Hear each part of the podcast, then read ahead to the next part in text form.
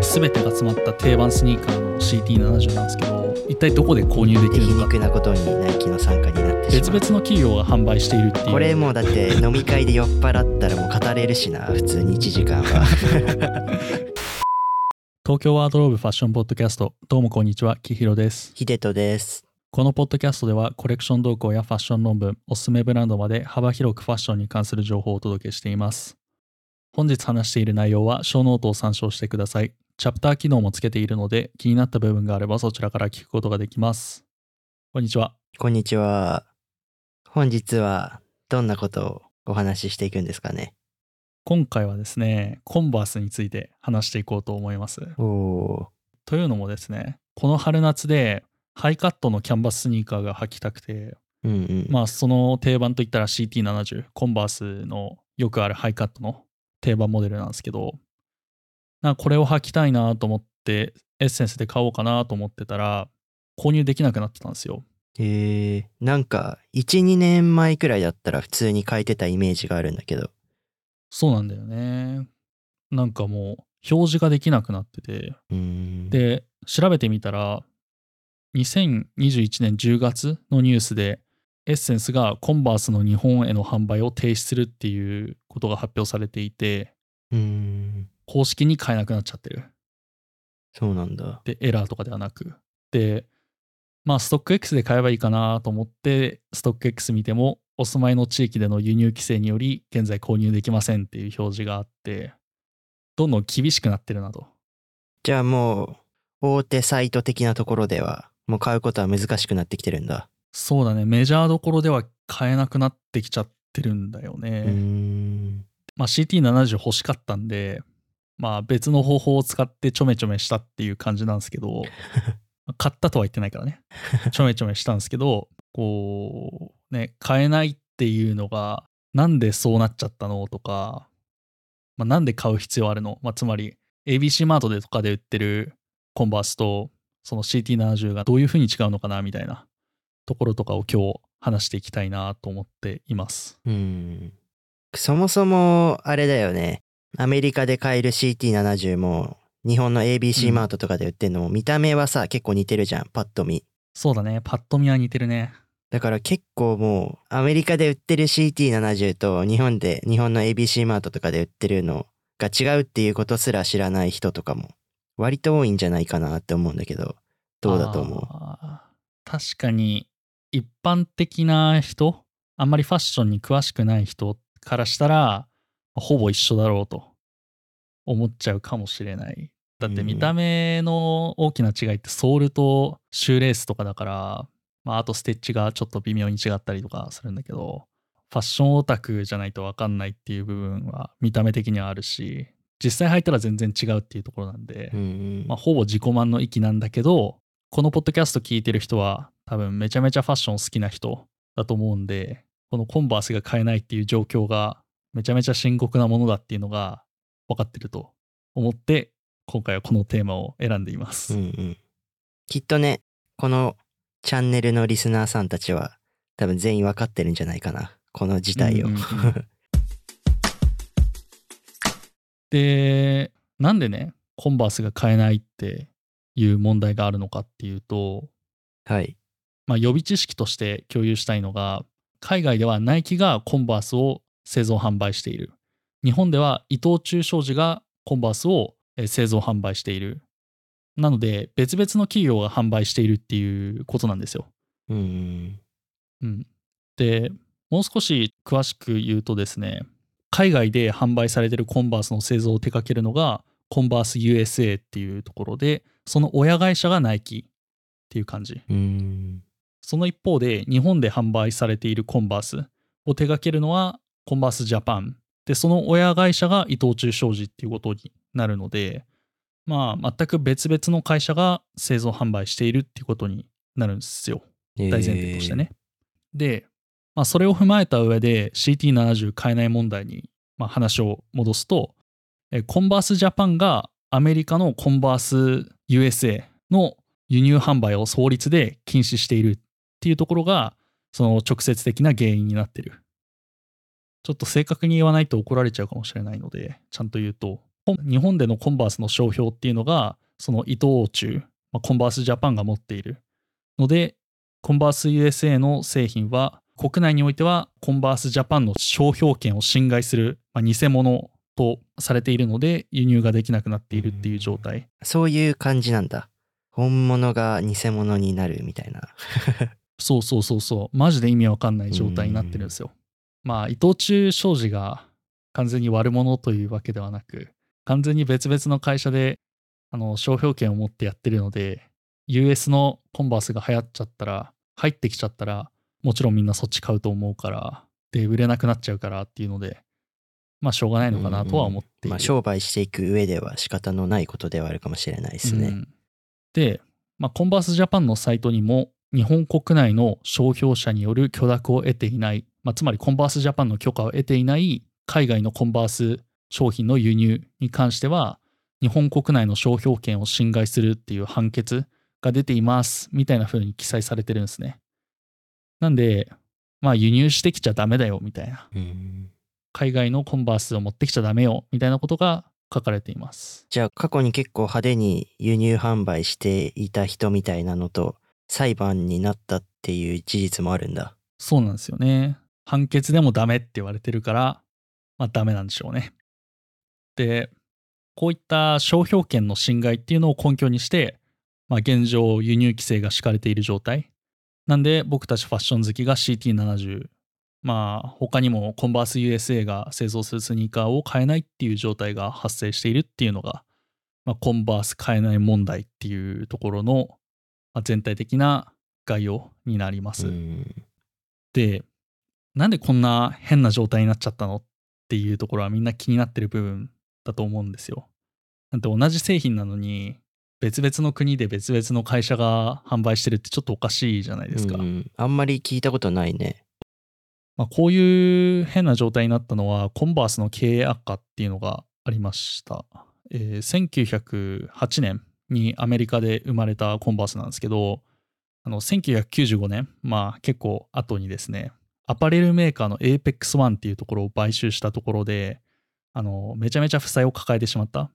あと、97年以降に実施したシューズ事業への積極投資っていうのが原因で経営が悪化してしまったっていうところがあって、まあそんな中ですね、あの、米連邦破産法11条っていう、まあ日本でいうところの民事再生法っていうのを申請したところ、ナイキ参加になってしまったっていうところなんで、まあ、コンバースっていうのがもともと独立してあって、それが破産してしまって、結局ナイキの持ち物となってしまったっていう感じなんですけど、まあ、その一連の流れの中で、1999年に伊藤忠商事がシューズ以外の全アイテムの商標権を買い取った。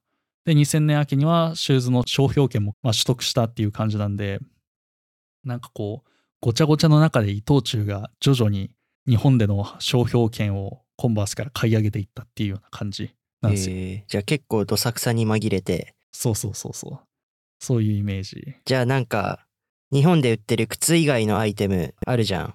ナップザックみたいなのとか、彫刻刀とかなんかそういうのもあるよね。なんかコンバースみたいな。わかんないけど。まあ、わかるわかるわかる。あのー、カタログから選んでね、ドラゴンのやつにするか、コンバースにするか。まあ、ドラゴンにして、まあ、ちょっと後悔するみたいな流れ。まあ、じゃあ、そういうのも、じゃあ、伊藤忠が全部関わってるっていう感じなんだ。そうですね。まあ、そういう細かい、よくわかんねえやつは、伊藤忠が商標権持ってて、その下にこう、下ろしていってるっていう感じはするんだけど、まあ、米国のコンバースとは関わりないかなっていうような感じですね。まあこんな感じで契約化したものをナイキが買い取って、まあそのごたごたに紛れて伊藤忠が日本での販売権っていうのを買い取っていったっていうような感じで、まあアメリカではナイキが、日本では伊藤忠がっていうような感じでコンバースが、えー、2つになってしまったっていうような背景があります。まあ別に別の会社が作っってること自体がそんなにめちゃめちゃ問題かっていうとそうじゃなくて、まあ、US のコンバースと日本のコンバースの品質が全く違うことに問題があるんですよ。だって日本でコンバース USA の製品が買えないならコンバースジャパンの製品買えばいいじゃないかって、まあ、普通思うと思うんだけどめちゃめちゃ物が違うんですよ。まあ、例えばあの履き心地とかはあの CT70 の方がクッション性がすごいんですよね。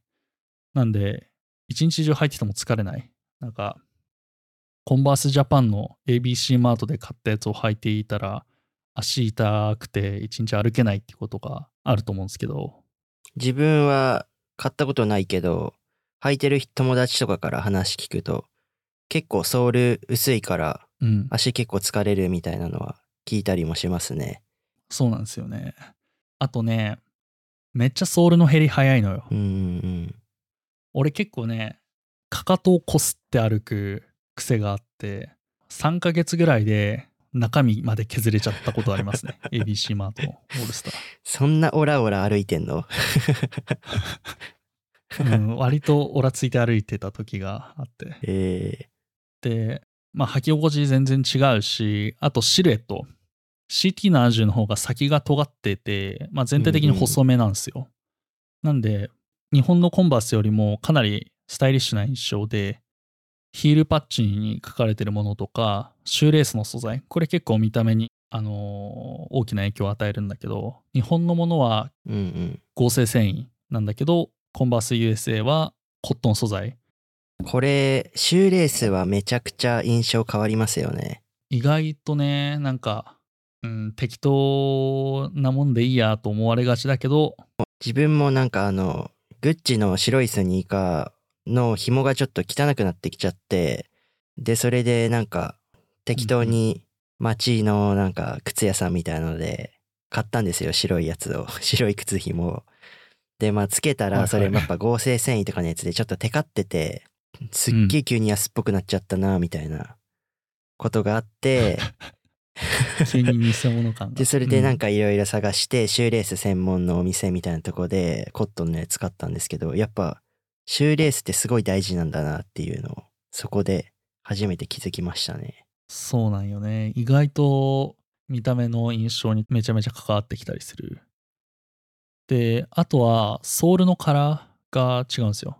結構 CT70 は、は悪く言うと黄ばんでるというか、ヴィンテージ感があるんですよ。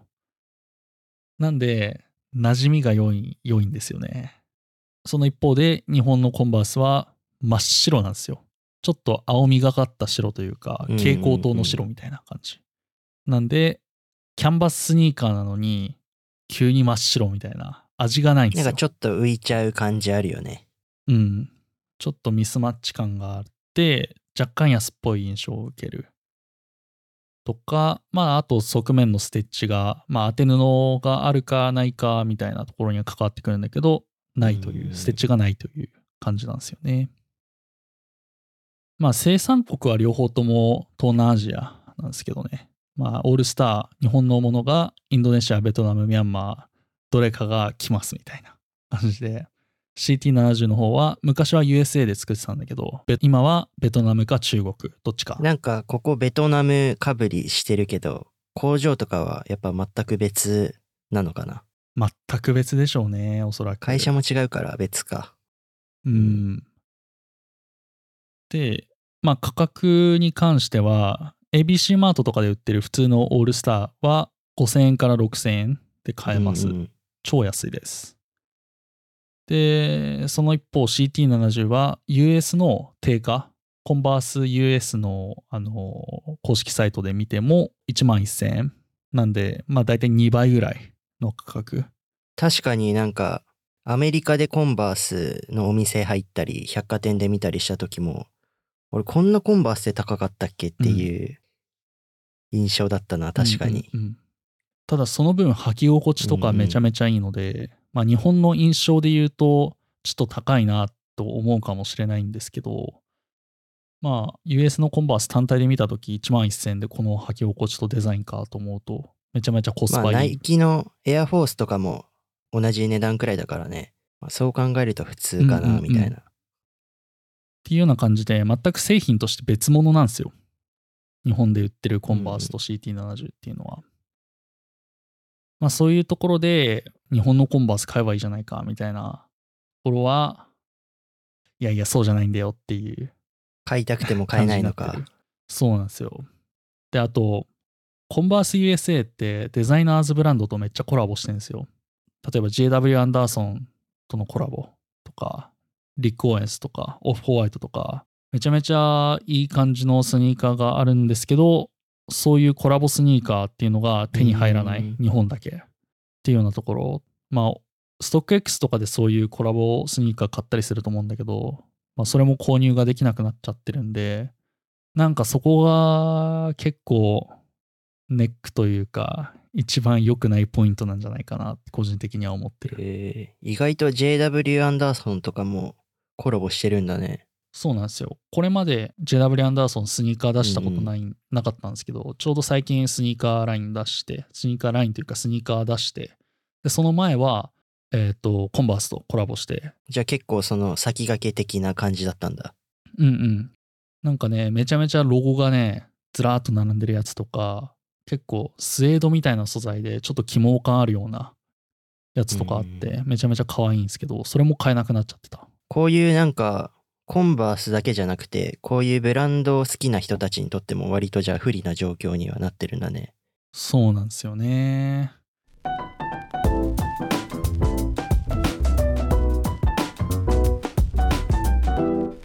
ていうのが、えーっと、問題点。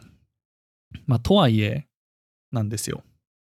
あの、今まで日本のコンバースクソだみたいな話をしてたと思うんだけど、あの、日本のコンバースも割と頑張ってるんですね。うんうんうん。で、通常のよく目にするのが、さっきまで話していたオールスター、ABC マートとかで売ってるやつなんですけど、メイドインジャパンっていうラインがあって、で、これは、あの、現行のもの、つまり ABC マートとかで売ってるものと比べて、まあ、ソールとかがちょっとヴィンテージ感あったりとか、さっき言ってたシューレース、もうコットンのものになってたり、あとはパッチがオールスター、メイドインジャパンみたいな風に書かれていたりする。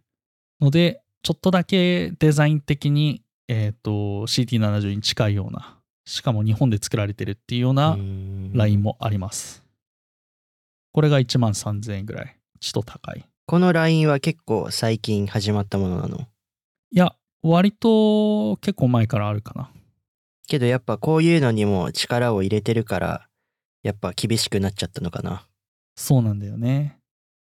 で、これの製造っていうのがムーンスターが手掛けてるんですよ。ああムーンスターね。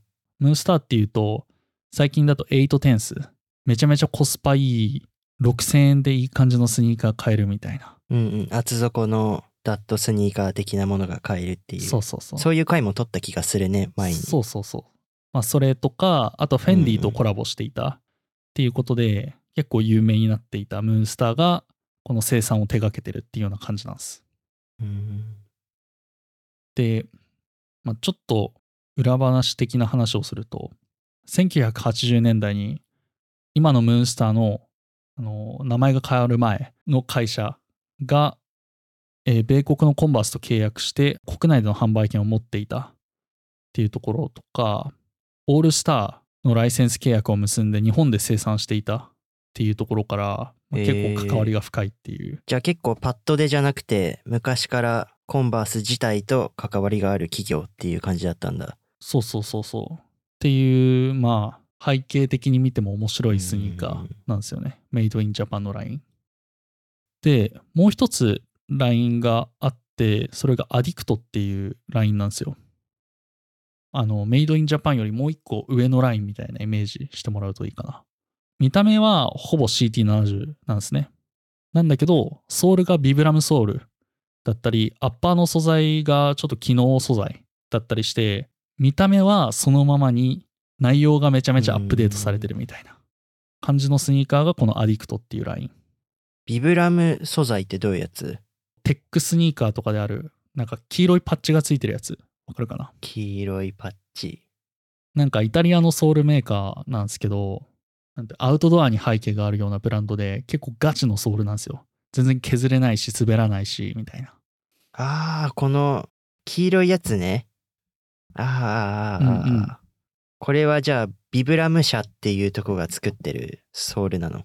そうそう。まあ外から見たらわかんないんだけど、裏見たらめっちゃわかるみたいな感じで。見た目はそのままに内容がめちゃアップデートされてるみたいなのが、このアディクトっていうライン。で、メイドインジャパンが1万3000円ぐらいで、このアディクトが1万8000円ぐらいなんで、普通に US の CT70 より高いっていうような感じなんですよね。両方とも。結構 CT70 とオールスター一足ずつ買えるくらいの そうなんだよね。まあ、オールスターいるかみたいな話あるんだけど、値段的にはそうなんですよね。で、まあ、こういうメイドインジャパンとかアディクトとかそういうラインを日本独自で手掛けてるっていうこともあってその CT70 の輸入規制っていうのを強化しているっていうような背景があります。あると思っています僕は。っていうような感じでまあ日本で買おうと思ったらこのメイドインジャパンとかアディクトとか買うのいいんじゃないかなと思っています。そうですね。話を聞くところ、まあそこしかないですよね、手を出すとこは。そうなんですよね。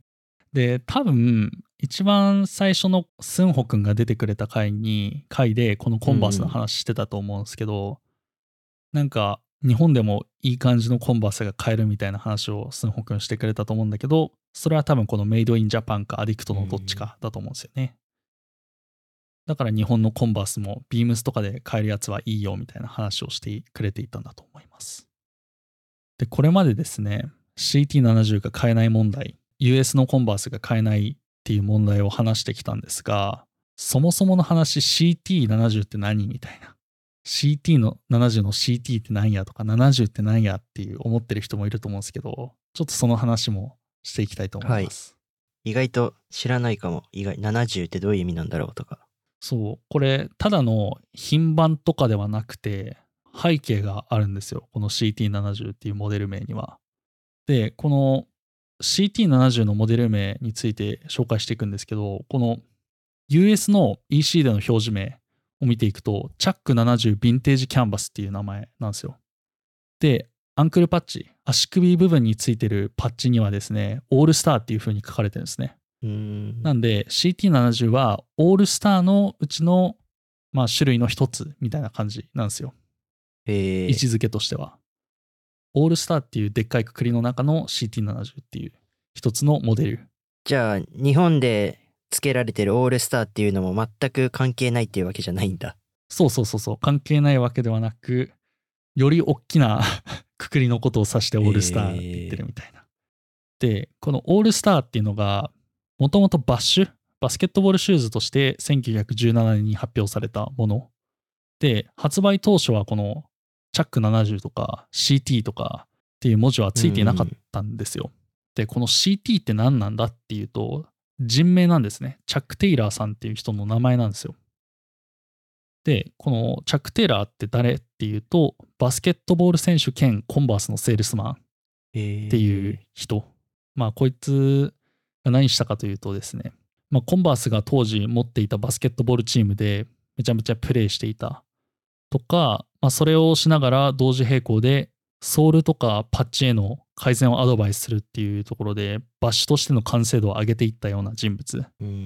結構開発に口出ししてより良いものを作ろうっていう風な、まあ、選手目線からねそういうアドバイスをしていった人それだけじゃなくて、まあ、全国でバスケットボール教室みたいなものを開催して、まあ、知名度を上げていったオールスターの普及にすごい貢献をしたような人物なんかチャック・テイラーっていう人がバスケットボール選手で CT70 の方がソールとか厚くてふわふわしてるみたいなのは結構多分聞いたことある人多いと思うけどうん。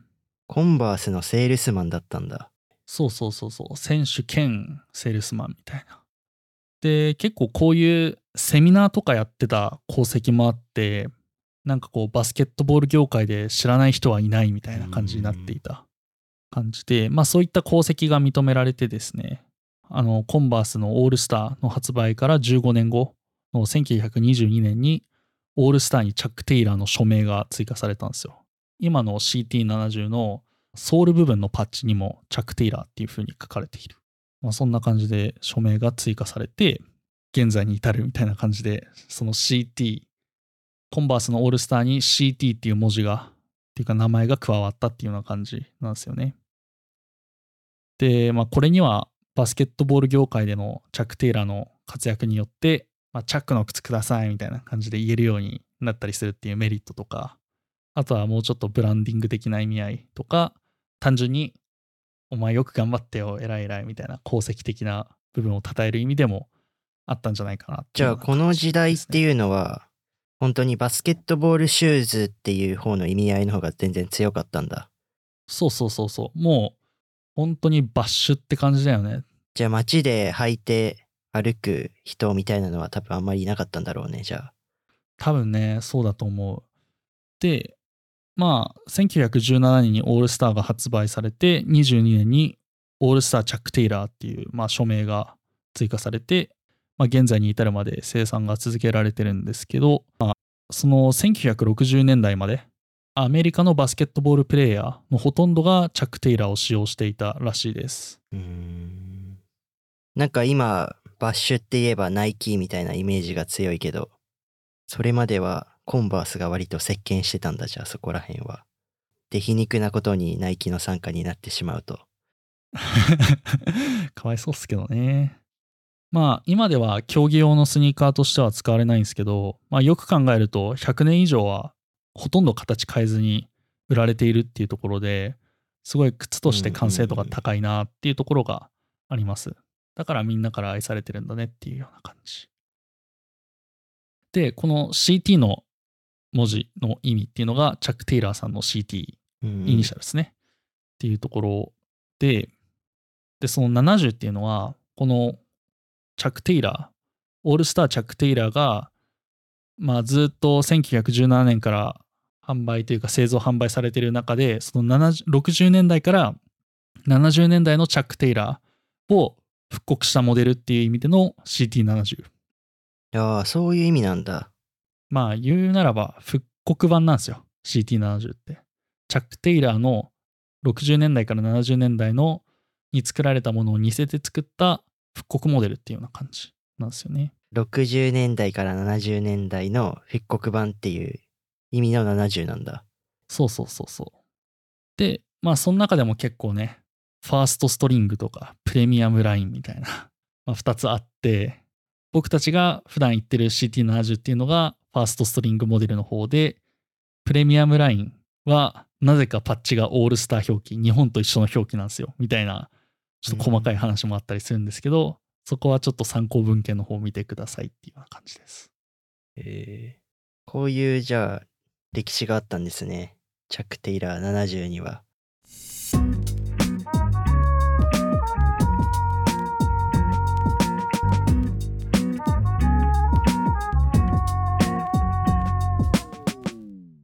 まあこんな感じで見た目とか履き心地とか、まあ、カルチャー的な部分、まあ、そういった全てが詰まった定番スニーカーの CT70 なんですけど一体どこで購入できるのかっていう話をしていきます これは大丈夫なのかな？こういう話しても。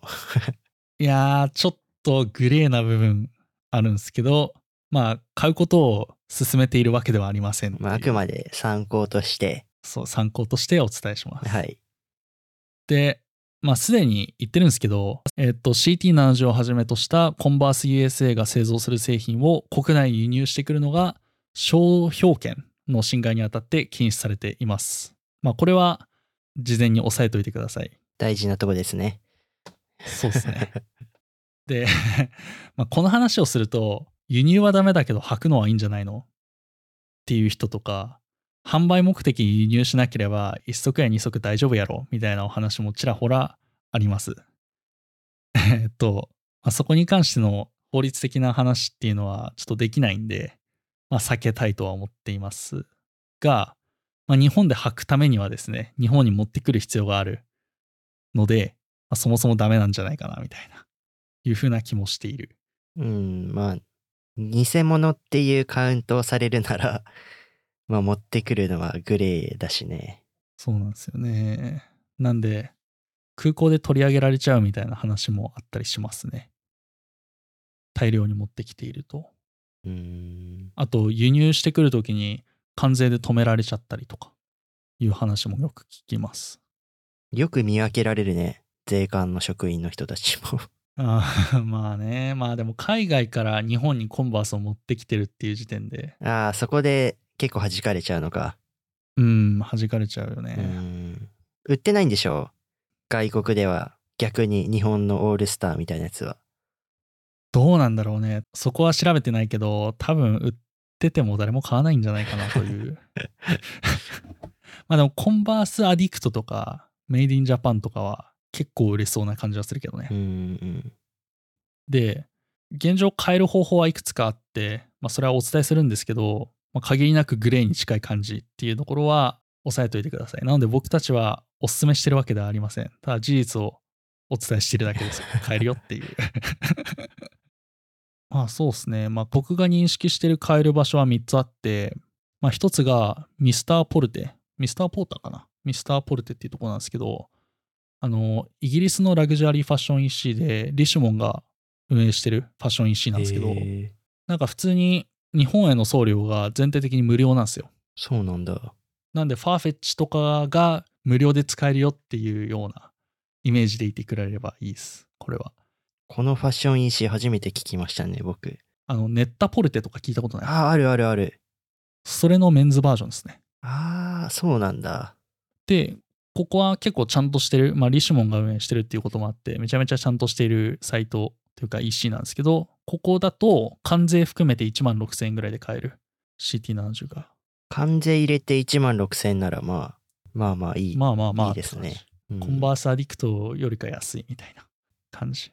まあ、チャットのカスタマーサービスが英語だったりするんですけど、秒で返信くれたりするんで、めちゃめちゃ使いやすいです。へえまああの、Google 翻訳でね、なんとかなるしね。うん、なんとかなるし。まあ、ここは CT70 に限らず、全体的なファッションアイテム買うのにもおすすめです。あとは、チンチャっていう韓国の輸入代行サービス。これもおすすめです。ここはね、かなり商品ラインナップが充実していて、まあ送料は無料で、関税なしで1万5000円ぐらいで CT70 が買える。うーん。なんか、チンチャって韓国語かな？本当とかマジとかそういう意味なんだけど、へえ、あ、そうなんだ。そうそう。ちょっと偽物ないですよみたいなアピールなのかな。そうかな。いや、でも確かに、あの、僕はここで買ったとは言ってないんですけど、あの、ちゃんとしたものが届くと言われています。へえそうなんだ。ちゃんとしたものが届きます。僕はここで買ってはいませんが。うーん。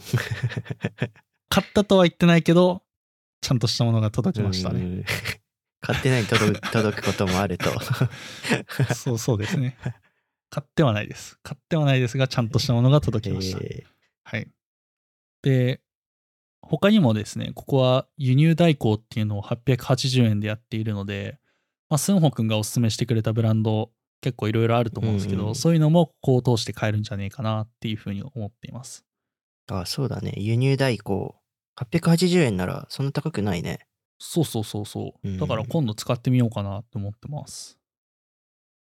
で、あとは結構インスタ広告とかで出てくると思うんですけど、レアテムって読むのかな？ラレテム？なんか名前よくわかんないんだけど、ここうん。結構メジャーどころっすよね。まあ、CT70 買おうとすると。で、ここは17,800円で、これに追加で送料がかかってくるんで、結構高いですよね。あー結構高いね。やっぱ広告とかにお金使ってるからかな。そう、そうなんですよね。インスタ広告めちゃめちゃ金かけてるかもしれない。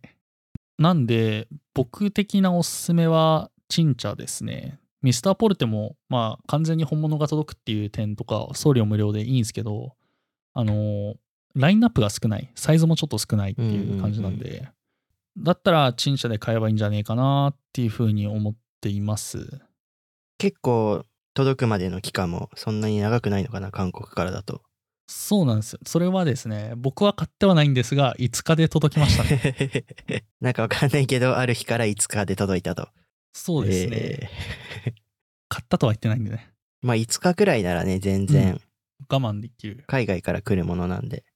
で、ちゃんと箱もついてたし、全然いいかなっていう感じ。まあ、関税なしで1000 1万5000円なんで、まあ、ほぼほぼ1万1000円だから、US 定価でね。だからうんう、ん変わんねえなっていう感じ。今円安とかもあるしね。あ、そうだよね。うんうん。っていう感じで、まあ、買う方法はいくつかありますと。ただ、おすすめはしていませんよっていうような感じですね。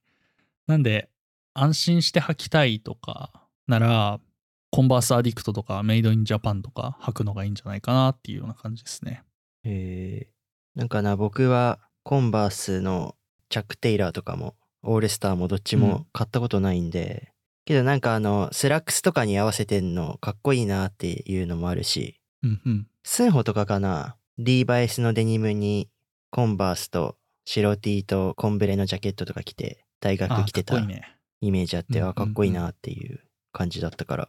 さっき話に出てたエアフォースワンと合わせて一足持っておきたい定番スニーカーありますよね。うんうんうん何着てもハマるというか、潰しが効くというか、なんか結構ね、場所選ばずいろんなとこに履けそうな靴だし。そうそう。しかも履き心地めっちゃいいからね。やめられないですよ。ねえ、ちょっと僕も買ってみましょうかね、今度。うん。買わないけど買った方がいい。全然日本語になってないけど。うん。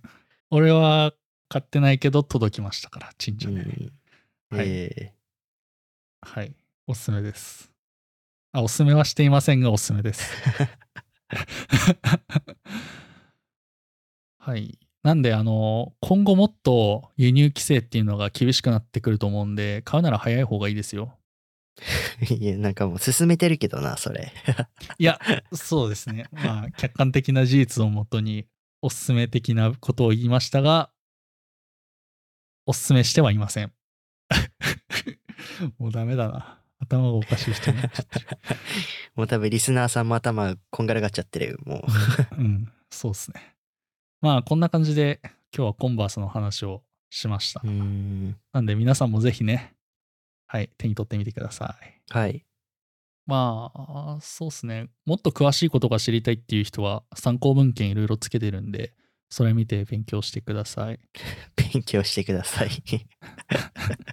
僕はそこまで興味がないというか、興味はあるんだけど、何年のモデルがどうとかいうことはわからないのでちょっとファッションスナップで、そのコラム連載みたいので、コンバース死ぬほど詳しい人がお話ししてるやつもあるんで、それちょっと読んでみてほしい。これを機に。うんうんめちゃめちゃ面白かった。けど、今日この回聞いただけで、かなりチャック・テイラーには詳しくなれるんじゃないかな。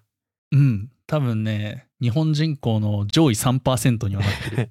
行くな、多分。これもうだって 飲み会で酔っ払ったらもう語れるしな、普通に1時間は。うざいなぁめちゃめちゃうざいな CT78 が語ってくるやつ。えー、じゃあ皆さんもあの。ね、機会があれば、届くんじゃないですかね、ねチンチャとかから。うん。多分届くかもしれない。あの、買わなくても届くかもしれない。わかんない。じゃあ最後の挨拶でいきますか。そうっすね。えーこのポッドキャストは Apple Podcast、Spotify など主要な音声配信プラットフォームで聞くことができます。もしこの番組を気に入ってくれたら、ポッドキャストアプリからフォローしてください。Apple Podcast と Spotify では5スターとコメントくれたら大変嬉しいです。コメントください。マジで。インスタグラム、ツイッターではファッション情報の発信を行っています。また取り上げてほしい内容がございましたら、ショーノートに記載されているコンタクトフォームやインスタ、ツイッターの DM からお待ちしております。お待ちしております。じゃあさ、全然関係ないんだけどさ、ナイキのさ、コルテッツって靴わかる？はいはい。あの、フランスパンみたいなそう。そうそう。で、最近ちょっとあれ欲しいなって思ってるんだけど、えー、はいはいはい。なんかナイキの公式にも本当になくて、うんうん。ストック X にも、なんか自分のサイズがないのよ。結構でかいのよ。よ。29とかさ、そういう大きいサイズしかなくて、なんか Amazon とかもあんまなくて、ちょっとなんか、うん。どっかで買えないかなって悩んでるんですけど、はいはいはい。僕もちょっと、コンバース CT70 じゃないけど、スニーカー難民になっておりますね。